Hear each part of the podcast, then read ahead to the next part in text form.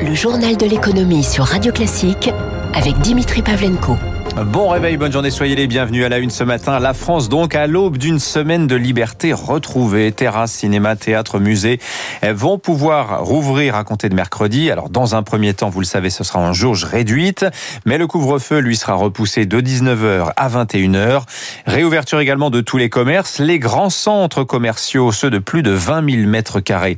Ils avaient été les premiers à fermer dès le 28 janvier. Ça fait donc plus de trois mois et demi qu'ils n'ont plus vu de clients. Alors, eh bien, il faut relancer la machine entre renforcement du protocole sanitaire et installation des nouvelles collections. Ah, c'est le branle-bas de combat. Reportage au centre Westfield, Vélizy 2 dans les Yvelines, Émilie Vallès. Les rideaux de fer des 200 boutiques du centre sont encore baissés, mais derrière on s'active, comme chez Catimini, spécialisé dans les vêtements pour enfants. Frédéric Monroy, la responsable, installe la nouvelle collection après avoir enlevé l'ancienne. Là, vous auriez dû venir euh, il y a 3 heures parce qu'on avait les 68 cartons d'hiver dans le magasin. Il s'est rien passé pendant 3 mois. Toute la collection d'hiver était encore sur les cintres. On a dû tout enlever d'un coup, ce qu'on fait pas d'habitude. À l'étage supérieur, Julie Crestin finit de présenter ses bijoux dans les vitrines avec déjà une inquiétude en tête à l'approche de la fête des mères, les jauges à respecter. 5 personnes maximum sur la boutique. C'est assez compliqué pour nous parce qu'on sait très bien que là, dans les jours à venir, on va être très occupé. Donc ça, c'est un point négatif à gérer. Le centre, lui aussi soumis à un protocole strict, s'est équipé de capteurs laser pour compter les clients et freiner les entrées en cas d'affluence. Et dans les larges allées, d'énormes flèches bleues indiquent le sens unique de circulation.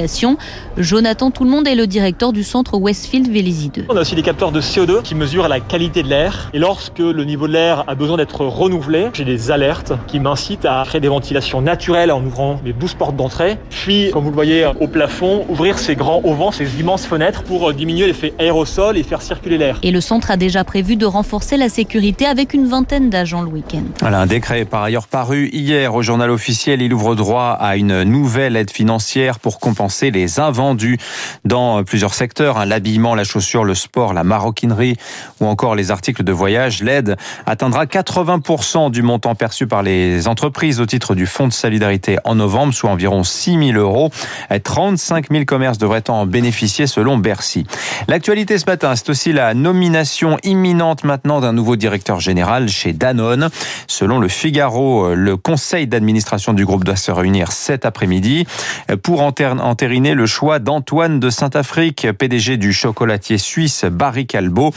Euh, euh, Antoine de Saint-Afrique prendrait ses fonctions le 1er septembre. Veolia et Suez, eux, ont publié vendredi soir l'accord qui scelle leur rapprochement. Veolia y confirme euh, d'abord ses engagements sociaux, notamment le maintien de l'emploi et des statuts des salariés de Suez, ainsi que son prix d'acquisition, 20,50 euros par action, ce qui valorise Suez 13 milliards d'euros.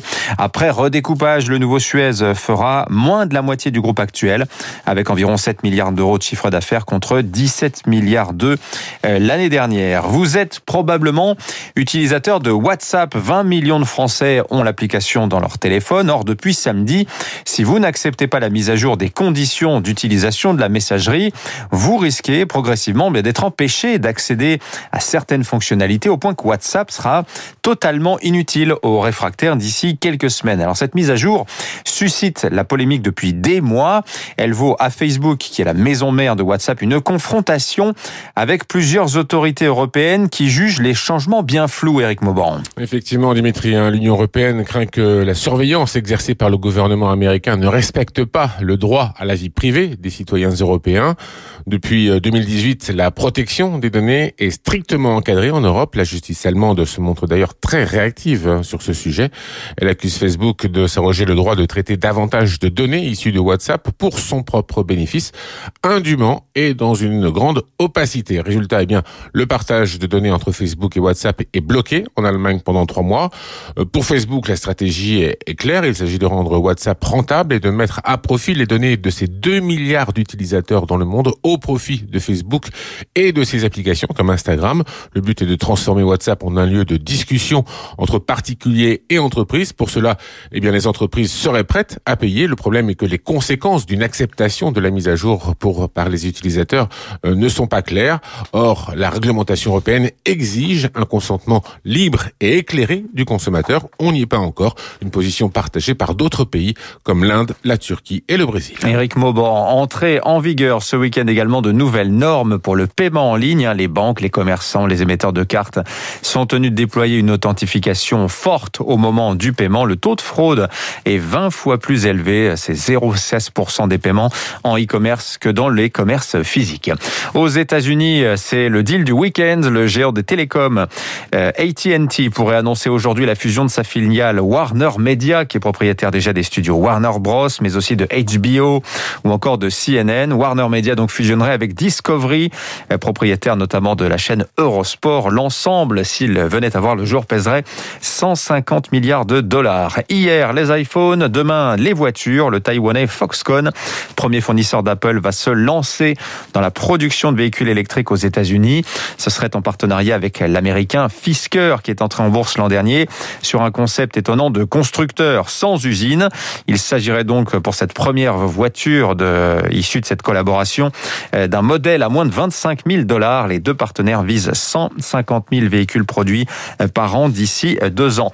Enfin, qui aura été l'an dernier le sportif le mieux payé au monde? Eh ben, ce n'est pas un footballeur, ce n'est pas un golfeur ni un basketteur, c'est, selon Forbes, Conor McGregor, la star du MMA, 180 millions de dollars, de dollars pardon, gagnés l'an dernier, dont 150, il est vrai, grâce à la vente de sa participation dans une marque de whisky.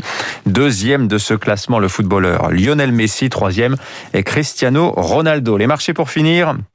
Le CAC en forte hausse vendredi gagne 1,54%, 6385 points. Alors paradoxalement, c'est la multiplication des signes aux États-Unis que l'économie ne repart pas si fort qui dope le marché. Les ventes en détail en avril ont été stables par rapport au mois de mars, mais la confiance des consommateurs américains se dégrade et fait des craintes d'une forte inflation dans les prochains mois. L'inflation qui atteint déjà 4,2% sur un an.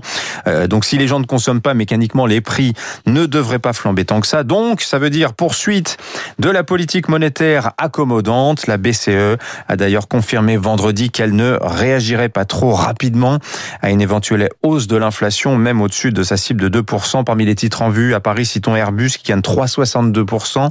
Euh, Unibail Rodamco, les centres commerciaux, plus 3,74%. À Wall Street, fin de semaine en beauté après une semaine en dents Le Dow Jones gagne 1%, le Nasdaq 2,32%, le S&P 500 plus 1,5%. 6h46, le focus